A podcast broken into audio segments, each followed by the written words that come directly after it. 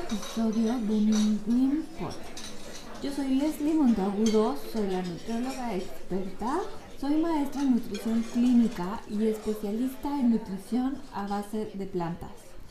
Te doy la bienvenida a este cortito episodio en donde te voy a platicar el día de hoy sobre el impacto que tiene el sistema alimentario en la contaminación eh, puedes comenzar con pequeñas acciones. Una de ellas es reducir tu consumo de carne. No necesitas convertirte en vegana o en vegano, simplemente con el hecho de reducir tu consumo de carne, principalmente es consumo de carne roja y me refiero al ganado vacuno, ya que este es el tipo de carne que tiene mayor impacto en eh, pues el calentamiento debido a que las vacas generan gases y estos gases de metano que son eructados o que son gases intestinales son de los más nocivos para esta capa de ozono y para disminuir ¿no? este impacto, pues lo mejor sería comenzar a reducirla. Pero el día de hoy te quiero comentar cómo es que el sistema alimentario en general contribuye al, al calentamiento global. Uno de ellos, como ya te mencioné, pues es el ganado. Y pues bueno, quiero comenzar con este punto porque eh, el ganado, eh, principalmente vacas, ovejas, cabras, eh, el hecho de digerir su comida, pues va a producir este tipo de gases de efecto invernadero y esto va a propiciar un calentamiento como ya lo había mencionado. Entonces, hay diferentes tipos de impacto de acuerdo al, al tipo de carne que consumas. Los que tienen más impacto, como ya lo mencioné, es el ganado vacuno, después sigue la carne de cordero, después vienen los crustáceos de granja, le siguen los lácteos, principalmente los quesos, y eh, en esta gráfica continúa la carne de cerdo, el pescado de granja, las aves de corral, los huevos y hasta el final están los alimentos de origen vegetal. Es por eso que es muy importante que comiences a eh, considerar el cambio dietético, hacer una modificación en tu dieta. Para ello, como te comentaba, si aún no, no eres eh, flexitariano, vegetariano, vegano, vegana, lo más importante es que comiences a hacer conciencia y que esta información te pueda ayudar a tomar mejores decisiones a la hora de elegir tus alimentos. Yo te recomiendo que vayas poco a poco y que reduzcas gradualmente el consumo de carnes rojas, que además de mejorar este aspecto eh, y disminuir el impacto del calentamiento, también tiene un impacto en las arterias de tu cuerpo, es decir, eh, esta formación de placa en las arterias se reduce al disminuir el consumo de carne con grasa saturada y bueno, dentro de esta se encuentra la carne roja. Ahora, también otro aspecto que influye en el calentamiento global es la deforestación. Los bosques que se talan a diario para dar eh, pues toda esta producción de madera y sobre todo para suministrar eh, a diferentes tipos de industrias, libera grandes eh, reservas de carbono a la atmósfera. Entonces la deforestación es un aspecto pues bastante grave que sigue ocurriendo y que impacta en nuestro planeta. Yo no lo sabía, pero ahorita hay una crisis eh, mundial de papel para libros de impresión.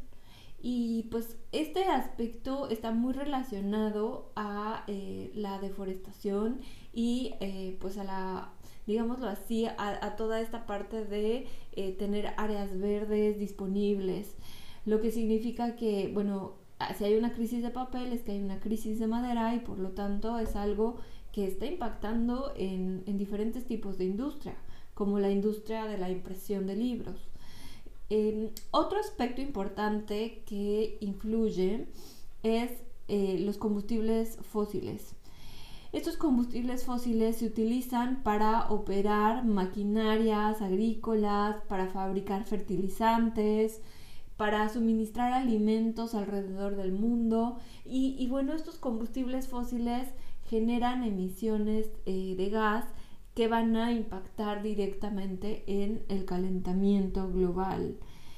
Y por eso es que hay diferentes tipos de países que están comenzando a desarrollar otro tipo de em, producción de energía a través de otro tipo de, de, maquinaria, por ejemplo la energía eólica, que es algo que se está desarrollando mucho en países en Europa, pues justamente para producir energía a través del aire y disminuir el, impacto que tiene el consumo de combustibles fósiles como es el caso del petróleo eh, y bueno, los derivados eh, también como la gasolina. Y finalmente está la parte del gas metano a causa del el estiércol. Y el estiércol, bueno, como todos sabemos, se, se, compone por las heces del ganado, solo que en este caso, bueno, el estiércol se usa para abonar las tierras, eh, algunas de ellas son para producir arroz, por ejemplo. Y bueno, eh, este tipo de prácticas también son grandes fuentes de metano. Y como ya lo he mencionado anteriormente, el metano es un gas em, muy, muy, muy impactante, ¿eh? que tiene un efecto negativo en el calentamiento global del planeta. ¿Cómo podemos hacer que este sistema alimentario vaya cambiando? ¿Qué es lo que podemos hacer?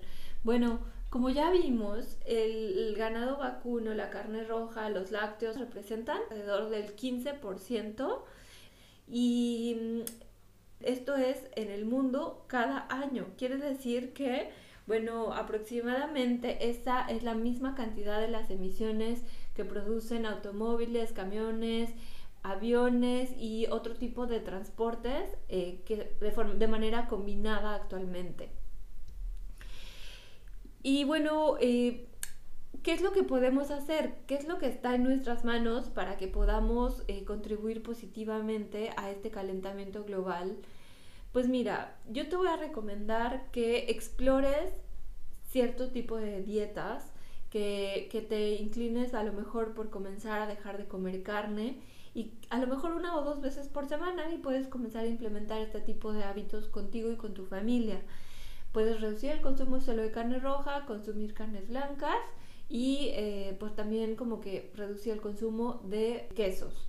Ahora, después de todo esto, bueno, puedes transicionar a otro tipo de dietas que tienen todavía un menor impacto ambiental eh, y que contribuyen a la seguridad nutricional de eh, pues la población y a la seguridad eh, alimentaria, que, que, bueno, esto representa que puedas guardar estos recursos para generaciones futuras y para que pues esto pueda, pueda ser sustentable, para que esta dieta sea sustentable es importante que consideres eh, también eh, a lo mejor una transición al vegetarianismo, si ya eres flexitariana o flexitariano, y uh, si ya eres vegetariana, vegetariano y quieres trascender un poco más, puedes irte hacia la dieta vegana, que es todo un estilo de vida y que incluye algunos aspectos éticos y morales en cuanto al maltrato de los animales y es muy interesante este, este modelo de dieta, pero lo más importante de todo esto y la lección que quiero dejarte en este mini Green Pot